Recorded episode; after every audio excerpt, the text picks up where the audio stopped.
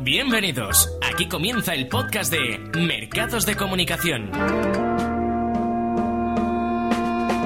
Buenos días desde la Facultad de Ciencias de la Información de la Universidad Complutense de Madrid. Yo, Paula Callejo, junto a Álvaro de Sande, miembros del Grupo Plutón, vamos a presentar el podcast número de 27, que os recordamos podéis escuchar en la web de Mercados de Comunicación. Buenos días, Paula, y buenos días a todos. Estamos aquí un día más para ofreceros la nueva entrega de este programa, que es algo especial ya que es la última de este año. Os recordamos que haremos un parón el 16 de enero. Hoy empezaremos haciendo un repaso a las últimas noticias relacionadas con los mercados de comunicación de esta semana, de la mano de Miguel Aguado y Alex Jaile. Después pasaremos a la sección en profundidad, en la que Víctor Guerra y Amanda Moreno nos hablarán sobre un tema muy relevante para nosotros, el periodista multitarea. Tras un pequeño espacio musical, Pablo Rodríguez y Miguel Aguado nos traerán dos entrevistas muy interesantes con dos afamados periodistas deportivos. Y finalmente completaremos el programa con la sección Agenda de Comunicación en el que Jorge Castro y Pablo Rodríguez harán un repaso de los eventos más importantes de este año. Y ahora, ¡comenzamos! Actualidad de los mercados. Principales noticias de la semana. Comenzamos con la actualidad de la semana. Buenos días, Miguel. Buenos días, Alex. ¿Qué nos traéis hoy? Buenos días. Pues hoy comenzamos hablando de la fusión entre Antena 3 y La Sexta, que después de dos años de negociaciones al fin se ha hecho oficial. Pues menos mal que ya tenemos noticias. Sí, por fin. Según anunciaron la semana pasada, los accionistas de La Sexta recibirán por la decisión de la totalidad de su patrimonio un 7% del capital social del nuevo grupo Antena 3. Para proceder a este canje, el grupo Antena 3 aumentará previamente su capital mediante la emisión de nuevas acciones. Además, los accionistas de la cadena verde recibirán una participación adicional de hasta 7% escalonada y condicionada a los resultados del nuevo grupo entre 2012 y 2016. ¿Y cómo se prevé que va a afectar esto a la televisión española? Bueno, tras esta fusión, en el panorama televisivo se encuentran dos grandes grupos que controlarán la mayor parte de la audiencia. El grupo formado por Mediaset y 4 y el nuevo grupo formado por Antena 3 y La Sexta. Junto a ellos, la cadena pública contará con un papel importante. Esta nueva fusión deja algunas preguntas en el aire. ¿Qué cambiará, cambiará totalmente Antena 3 a La Sexta como ha hecho Mediaset con 4? ¿Habrá cambios en los dispares editoriales de ambas cadenas? Alba, eh, Alex, en Twitter, ¿cómo ha, se ha visto esta noticia? En Internet ha habido un gran revuelo y sobre todo en Twitter, ¿no? Donde los tuiteros se encienden con la operación. El anuncio de la fusión entre Antena 3 y La Sexta que eh, ha confirmado hoy el Consejo de Administración, encendió a los internautas que no han perdido el tiempo a la hora de abrir sus cuentas en Twitter y comentar sus impresiones sobre una noticia tan esperada como esta. Las opiniones de los tuiteros basculan entre las críticas por la pérdida de pluralidad en la tarta televisiva, así como las consecuencias negativas que esta absorción agarreará para un buen número de profesionales del medio. Pues ya era hora, la verdad, de que se hablara de este tema en Twitter. Bueno, está claro que a los tuiteros nada les deja indiferente. ¿Qué más nos traes, Miguel? Bueno, pues hablaremos ahora de la televisión pública de Asturias. La, la, se ha aprobado una ley que evita el cierre de la RTPA. Las numerosas deudas y la decisión del gobierno presidido por Álvarez Cascos de retener 10 millones a la RTPA le había dejado al borde de su cierre. Sin embargo, esta semana la situación ha dado un vuelco, ya que los grupos parlamentarios del Partido Popular, PSOE e Izquierda Unida han unido sus fuerzas para aprobar, aprobar este viernes una ley que deja sin efecto la decisión del gobierno del foro. Gracias a una votación acabó con 23 votos a favor por 16 en contra. Se abre así un nuevo horizonte para la RTPA, cuya salvación parece encaminada hacia una privatización que se podría dar en la próxima legislatura del Partido Popular. Pues ha sido una gran noticia, una sorpresa, la verdad. Otra noticia que está ocurriendo con fuerza en este día es que Rajoy anuncia una reforma inmediata y un cambio de gestión de las televisiones públicas. Alude a la privatización de autonómicas como ya adelantó González Pons a través de la modificación de la ley del tercer canal. El futuro presidente del Gobierno espera renovar el Consejo de Administración de Radio Televisión Española en un plazo máximo de tres meses y anuncia que presentará en el primer trimestre del año una ley de transparencia, buen gobierno y acceso a la información pública. Además, ha anunciado que abordará el diálogo con la oposición para poder renovar el Consejo de Administración de Radio Televisión Española en un plazo, en un plazo máximo de tres meses y sin ningún tipo de problemas. Por otro lado, Rajoy ha afirmado que abordará de manera inmediata para el proceso de renovación pendiente en el Consejo de Radio Televisión Española a fin de que puedan estar resueltos en el plazo de los próximos tres meses. Bueno, Miguel, y nos traes novedades sobre todo el lío que está habiendo entre la Liga de Fútbol y las radios, ¿verdad? Sí, el conflicto entre las radios y la Liga de Fútbol Profesional sigue en alza, a pesar de llevar ya casi la mitad de la temporada concluida. Las radios, que se unieron ante la prohibición de entrar a los, a los campos sin pagar un canon continuo a su lucha. Ante las reiteradas negativas de la Liga por buscar una solución al conflicto, en las últimas fechas, Radio Nacional, la COP y la SER han denunciado a la LFP por, por esta situación. Así, esta unión entre radios se mantiene vigente porque esta semana la cadena del Grupo Planeta Onda Cero ha sumado la suya ante los jugadores del Covendas. Parece pues que este conflicto se acabará solucionando por lo penal. Por su parte, la LFP sigue manteniéndose fuerte en su postura de cobrar un canon por informar. El nuevo presidente del gobierno, Mariano Rajoy, conformó su apoyo a las radios en la campaña electoral. Sin embargo, todavía no se ha pronunciado. Bueno, Y otra noticia, otra noticia importante es que hay un debate sobre si la televisión dentro de dos años va a ser en versión original o, bueno, ¿cómo va este tema, Alex? Sí, bueno, pues hay un gran debate y hay una grande contraposición entre la televisión pública y las cadenas privadas, ¿no? La televisión pública está a favor de ese cambio porque es una propuesta más llamativa en lo referente a la televisión y sobre todo una propuesta que, que es, es, como una posible respuesta negativa de las cadenas privadas o de los actores del doblaje, es una respuesta ante ellos, ¿no?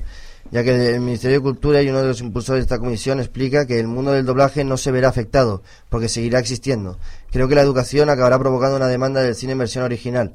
Las, las, televisiones públicas están a favor de ese cambio porque apoya emisiones en diversas lenguas oficiales, mientras que las cadenas privadas lo califican de absurda tontería y sin sentido. Sin embargo, las televisiones públicas parece que tienen empiezan a cobrar un poco más de sentido debido a una finalidad didáctica que tiene poner las películas y las series en versión original.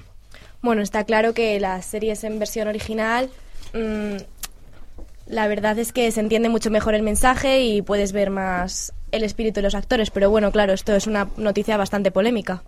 Y bueno, Miguel, eh, vuelve a salir de. Bueno, vuelve a salir bajo tierra noticias sobre el caso Murdoch, ¿verdad? Sí, a pesar de ser clausurado hace seis meses por el caso de las escuchas, todavía en la actualidad siguen apareciendo noticias. Según informa The Observer, en septiembre de 2008, Rupert Murdoch, propietario del Dominical inglés, pactó un acuerdo con los padres de Madeleine a través del cual entregaba 149.000 euros a la fundación creada para buscar a la niña, como disculpas por publicar tras su desaparición extractos del diario de la madre. Al recibirlas, al recibirlas palabras textuales, ocultar el grado de culpabilidad del periódico. Sin embargo, la semana pasada, el director Colin Myler declaró la semana pasada que creía que contaba con el apoyo de los padres para la hora de publicar los diarios. Ninguna de las dos partes implicadas, News International y los padres de Madeleine, Kate y Kerry, han querido hacer comentarios sobre el asunto tras ser con, con, contactados por The Observer. Increíble. Bueno, vamos con la última noticia de hoy. La última noticia de hoy es que Castilla y León, la televisión de Castilla y León, despedirá a más de 37 empleados. A partir del 19 de diciembre, ya pasado, eh, se despidieron a 37 empleados debido a la necesidad de pagar desde hace ya años 10 millones de euros a, a sus respectivas fundaciones entre 2009 y el 2012. Y todo esto es sin IVA y afectará al 10% de la plantilla repartida entre las provincias de Castilla y León y a todo el cuerpo de las dos radiotelevisiones. Bueno chicos, muchas gracias por estar aquí con nosotros y ah. por estas noticias tan interesantes. Chao. Hasta luego. Hasta luego. Adiós. En profundidad. Y continuamos con la sección en profundidad. Estamos aquí con Víctor y Amanda. Buenos días, chicos. Hola, buenas. Buenos días. Víctor y Amanda eh, han estado investigando sobre un tema bastante importante, que es el periodista multitarea. ¿Qué traéis? Pues, pues os traemos esto. Dicen que el comunicador del siglo XXI será el periodista polivalente, multitarea o, o, multiplataforma, aunque es ahora cuando se está reescribiendo el perfil profesional del periodista. Y parece que la estrategia de las empresas de comunicación para la cobertura y producción de noticias es la polivalencia. La, la clave en la convergencia de redacciones es el periodista capaz de generar contenidos para las distintas plataformas de las empresas. Internet es la fuerza horizontal, integrada, los, periodistas trabajan en línea, mediante un sistema de gestión multiplataforma integrado para editar texto, imagen y sonido. Y luego, los retos a los que se enfrentan los periodistas son los siguientes. Eh, tienen que trabajar más rápido, eh, desarrollar nuevas destrezas para saber utilizar eh, los, los recursos que ofrece el medio, dominar nuevos códigos textuales y audiovisuales, adoptar la información a cada medio y asumir más tareas de la documentación y redacción hasta la edición. Eh, la principal pregunta que nos hacemos es si esta búsqueda de la máxima eficiencia del periodista y de exprimir al máximo los recursos de la red no irán en contra de la calidad del producto final. La señorita Fry, en el Daily Mirror, nos dice que el periodista multitarea se constituye como fórmula imprescindible en el nuevo panorama mediático, en el caso vuelto imprescindible para la profesión en manejo de cámaras de vídeos, fotos y el uso de las redes sociales. Fry destaca también la importancia de los medios de comunicación social y el periodismo ciudadano como forma de usar la tecnología moderna para mejorar o añadir valor a la información. El manejo de estas herramientas es algo fundamental hoy en día para ampliar la eficacia y el alcance de las noticias. El nuevo entorno profesional ha hecho que muchos periodistas vean cómo su trabajo se ha vuelto más exigente de lo normal. En el primer caso, el de los periodistas multitarea. Los profesionales, generalmente jóvenes, se ven obligados a asumir múltiples labores de redacción, fotografía, edición, etcétera, que antes eran realizadas por diferentes personas. Eh, la preocupante multiplicación de este modelo en las empresas de comunicación es posible gracias a la revolución tecnológica digital que ha simplificado el manejo de los equipos y programas eh, informáticos necesarios para desempeñar esas labores. Esconde más un afán de ahorro de costes por parte de las empresas que de mejora de la calidad informativa. En el caso de los periodistas de cierto prestigio, elabora y difunden sus informaciones a través de múltiples canales y, cada vez más, tienden a ajustar sus productos informativos a las características de cada, de cada medio. Por ejemplo, es ya habitual que un periodista, tras asistir a un acontecimiento, supongamos que es deportivo, pues envía un avance informativo de urgencia para la edición digital, elabora a continuación una crónica extensa para el periódico impreso y después participe en una tertulia radiofónica sobre ese tema y converse, por fin, con los con los lectores a través de un foro de Internet. En este ejemplo, el trabajo periodístico es uno, por los canales de difusión múltiples. En cualquier caso, parece claro que estas nuevas dinámicas de convergencia están haciendo que el trabajo del periodista sea cada vez más vertical, o lo que es lo mismo, que asuma mayor responsabilidad y protagonismo en el proceso de producción informativa. Y ya sea por el camino de la, multitarea, de la multitarea o de la multiplataforma, es evidente que en el terreno profesional encontramos una tercera dimensión de la convergencia multimedia. Bueno, vamos a continuar al hilo de, de, lo que decía Amanda. Sí que es verdad que la figura del periodista multitarea es una figura que imponente a la hora de contratar a nuevos profesionales. Voy a hacer una aclaración. Un periodista multitarea es un profesional del periodismo al que se le exigen las habilidades clásicas del periodismo y se le suma la aplicación de estas habilidades a un entorno digital. Es decir, hablamos de montaje y edición de, los propios reportajes. este perfil se impone, como bien has dicho, tras la aparición del, del rol del periodista digital a principios del siglo XXI. Y cada vez más este periodista deja de ser ese profesional que fotografía, que graba y que redacta su noticia o su reportaje para convertirse en, un periodista que es un poco como Juan Palomo. Es decir, que él se lo guisa y él se lo come. A pesar de que hay voces que alaban este perfil, eh, hay otras que ponen el grito en el cielo. Eh, yo tuve la oportunidad de estar en los estudios de televisión española hablando con María Avizanda, la presentadora de la edición dominical de Más Gente, y nos decía esto a mí me gustaría creer en Juan Palomo si de verdad fuera porque las empresas quieren que sus trabajadores aprendan y se formen, pero yo creo que tiene que ver más con un interés absolutamente comercial, económico, de ahorro. O sea, eh, ojalá fuera cierto esto, porque ¿qué ocurre cuando yo además de escribir tengo que montar y tengo que hacer otro tipo de gestiones? Pues que se están ahorrando otro tipo de puestos de trabajo profesionales. No es posible que un redactor sea bueno escribiendo, montando el reportaje, buscando las imágenes, es decir, ahí tenemos documentalista, realizador, redactor creo que nadie puede ser tan bueno en tantas cosas y que hay que eh, especializarse. O sea, realmente, que ya te digo, que ojalá fuera, que está muy bien, cuanto más sepas mejor, pero tienes que dedicarte a una función única. Yo defiendo eso y ser súper profesional en lo tuyo. Y la realización que la hagan otros, ¿sabes? Yo creo en eso. Que ahorren menos y que piensen más en el trabajador. Pues bueno, sabías las declaraciones de María Bizanda. Yo estoy de acuerdo, no sé vosotros, chicos. Sí. Bueno, yo personalmente creo que estamos en una era en la que cuanto más sepas mejor y tampoco tienes por qué especializarte solo en algo, ¿no? Yo creo. Claro, exactamente, pero deberíamos de cobrar más, o sea, es en plan que estás ejerciendo dos trabajos. No sé. Yo creo que, que María Bizanda tiene razón y, y quién mejor que ella, que es una profesional del medio y una presentadora, para decirnos, porque ella lo ve a diario en la redacción de, su programa. Sí que es verdad que nosotros, no sé si os acordaréis también, tuvimos la oportunidad de charlar con Ramón García y nos dio la opinión totalmente contraria. Sí, es decir, alababa el perfil del periodista multitarea. Es más, en su programa, si son las mañanas de, de COPE, son, son cuatro personas y, y, ellos se lo guisan y ellos se lo comen, como bien decía antes. la verdad es que tiene mérito. Claro, es que cada uno da la opinión de lo que ejerce y así es como más personal. Yo sí que creo que hablando ya de dichos populares y usando un lenguaje un poco popular, que mucha abarca poco aprieta. Yo ahí sí que estoy de acuerdo con lo que decía María. Bueno, cada uno tiene Para gustos los colores. bueno, y Víctor, una cosa. Eh, ¿En la figura del periodista multitarea tiene que tener unas habilidades específicas o cómo va esto? Pues, pues sí, hay, eh, los profesionales apuntan a siete habilidades básicas que yo te las cuento ahora mismito en un momento. La primera serían los conocimientos de técnicas para mejorar el posicionamiento del contenido en buscadores a la hora de redactar las llamadas SEO.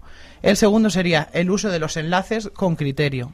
El tercero, saber emplear el gesto- un gestor de contenidos correctamente. El cuarto, conocimientos en el área de fotografía, muy importante. Quinto, manejar instrumentos fundamentales para un periodista. Esto es algo que, que se sabe ya de antemano, usar una cámara de vídeo, una grabadora.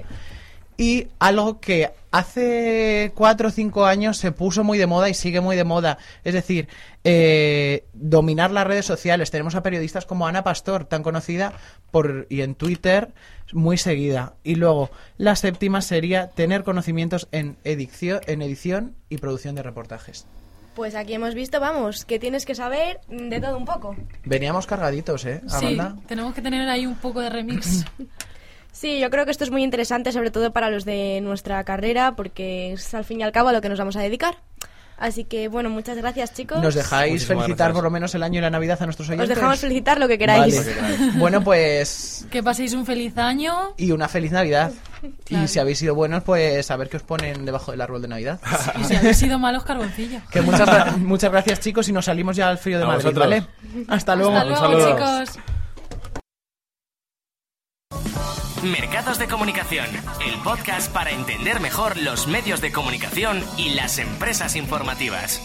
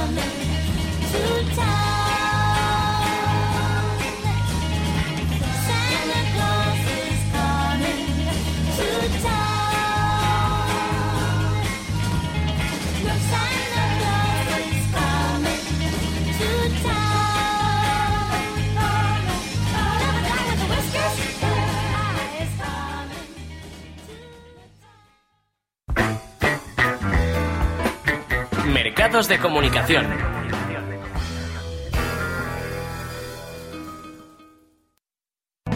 La entrevista de la semana.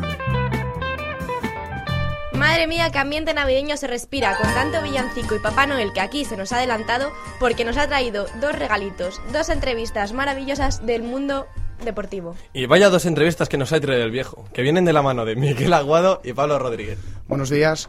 Eh, la primera entrevista que tenemos es con Juanma Castaño, periodista asturiano de los informativos de Deportes 4 en el fin de semana y de la primera hora de tiempo de juego COPE eh, los sábados. Y la segunda es con el director de informativos de deportes de COPE, eh, José Luis Corrochano. Bueno, bueno, parecen muy interesantes. Actualmente hay una grave crisis económica que afecta también a los medios de comunicación. ¿Qué opinas sobre los graves problemas que están sufriendo algunos medios de comunicación, especialmente la prensa?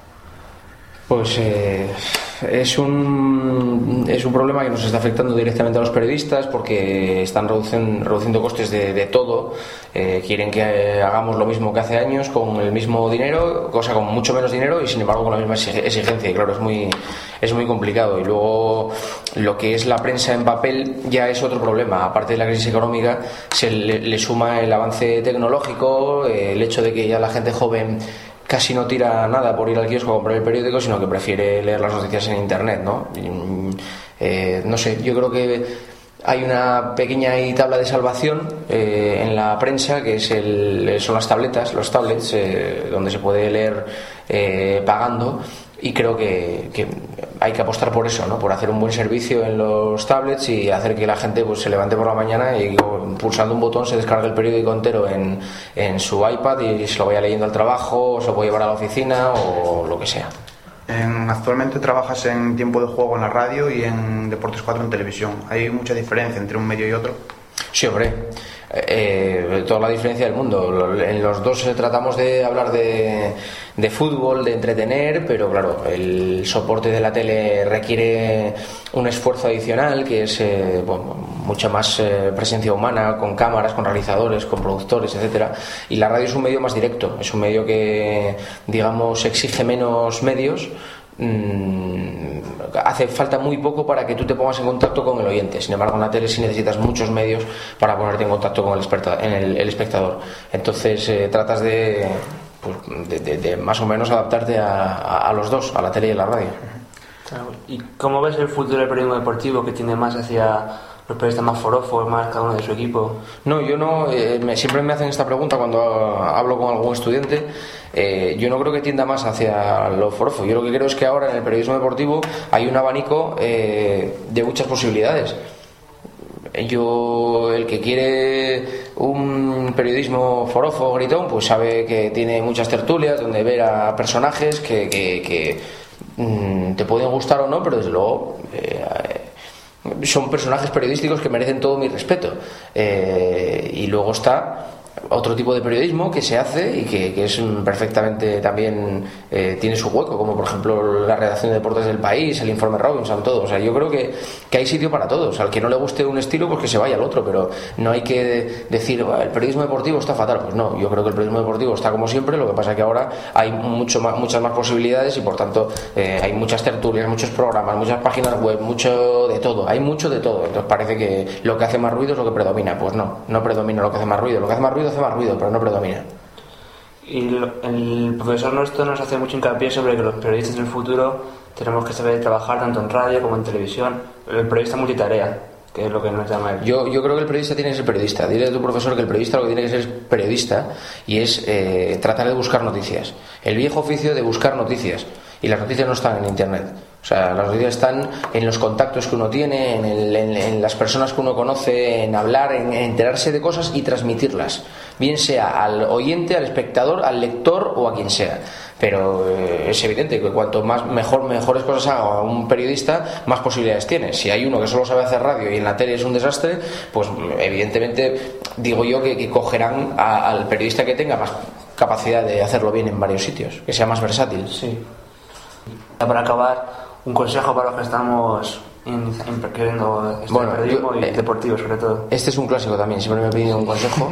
Eh, un mm, lo dice Sabina, no hagas lo que hago yo.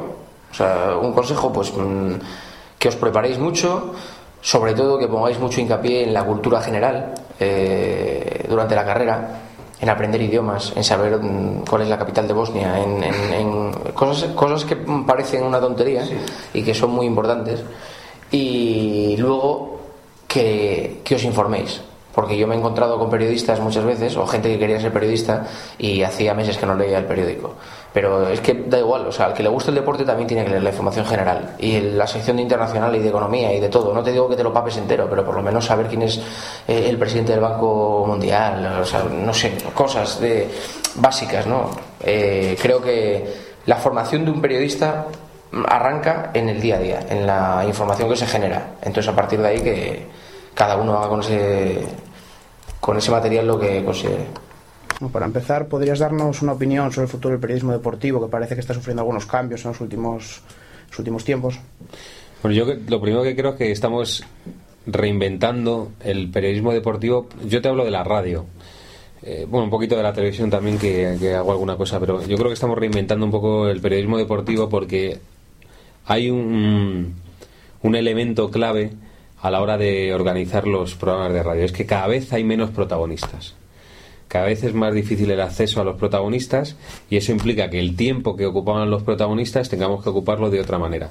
Para mí los programas tienen que tener tres cosas fundamentales. Una es la información, entrevistas y opinión. Con esas tres cosas, luego cada uno las puede hacer como quiera, pero con esas tres cosas se hace un programa de radio. La información la seguimos teniendo, la opinión cada vez más y nos faltan las entrevistas. Entonces estamos dándole vueltas ahí, sobre todo te hablo de los grandes programas de la noche, le estamos dando vueltas a qué es lo que sustituye la posibilidad de tener entrevista. Por ejemplo, los jugadores del Real Madrid y del Barcelona prácticamente no hablan. Hablan muy poco después de los partidos, cada vez los departamentos de comunicación tienen más poder. Como somos más medios, nos impiden que haya tantas entrevistas y hay más peticiones que entrevistas, con lo cual hay un desfase ahí que hay que ocupar de alguna manera. ¿Qué está pasando? Que de momento es la opinión el periodista el que está ocupando ese espacio. Los periodistas cada vez son más conocidos y es cierto que eh, su opinión está eh, eh, siendo valorada por los, por los oyentes de diferente manera. O te gusta mucho o te gusta poco. Pero el caso es que cada vez el periodista tiene una- un papel más importante. Y en eso se está reinventando un poco el- la radio. Que eh, yo desde que tengo uso de razón he visto cómo evoluciona un poco la radio a lo que era, si me enrollo mucho me lo dices, lo que era el periodismo, la radio de García, por ejemplo José María García, que era eh, prácticamente un monólogo, una persona solo, eh, muy la, la información muy formal.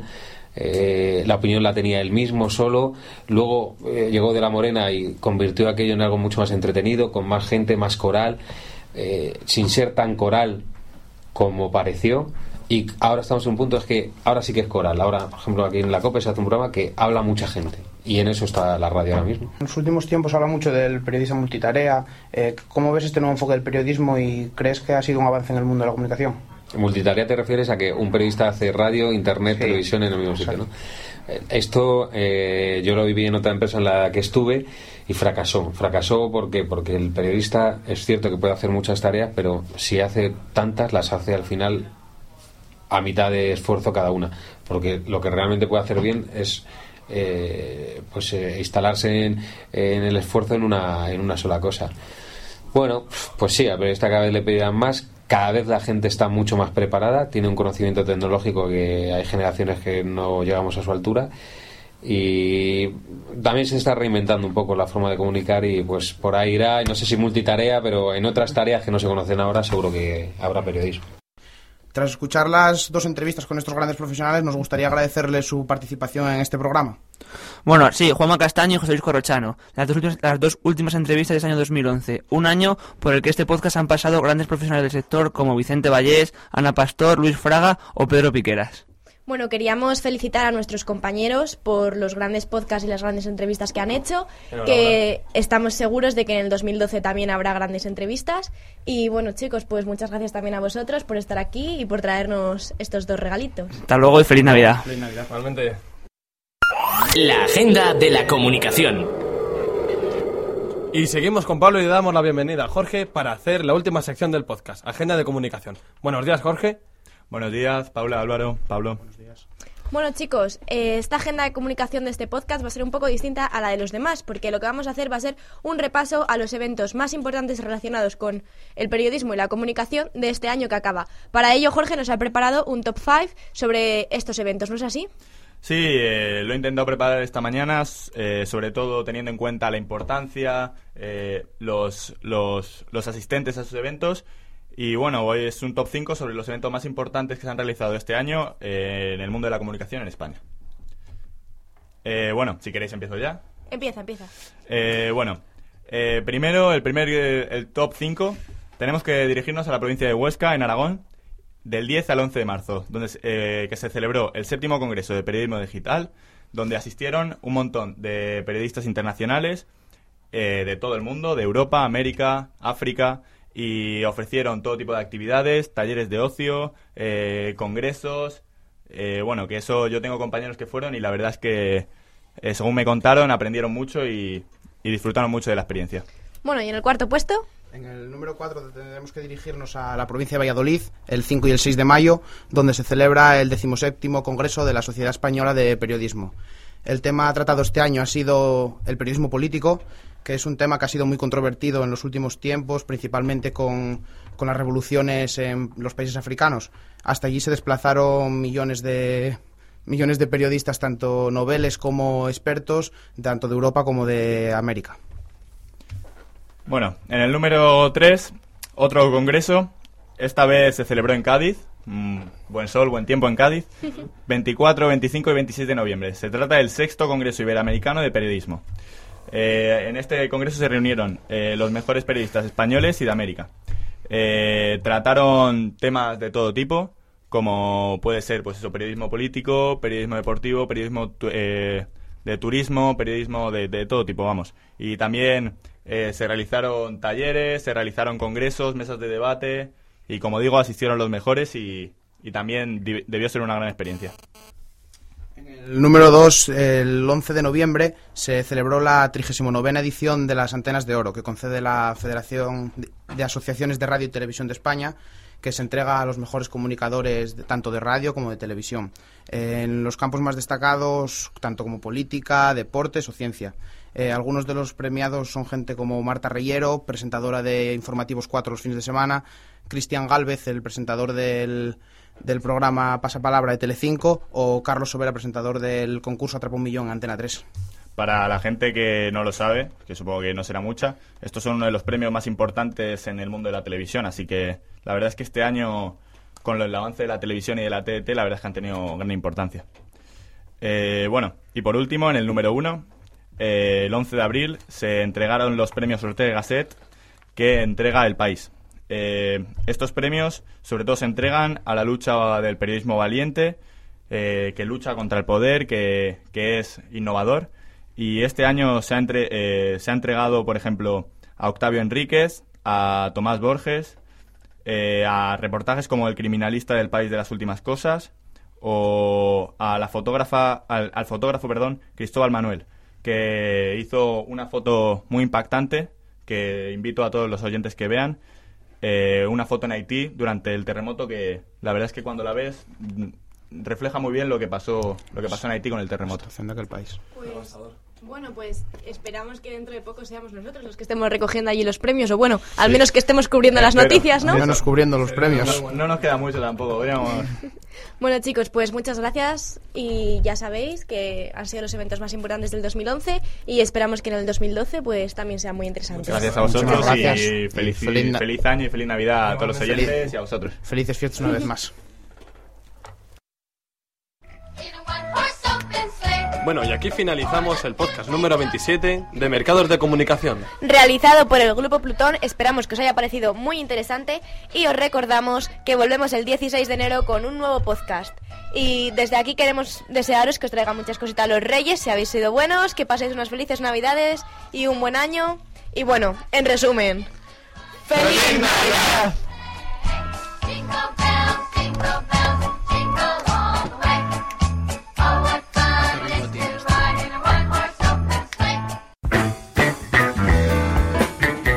Mercados de Comunicación, el podcast que te acerca a la actualidad de los mercados y las empresas informativas.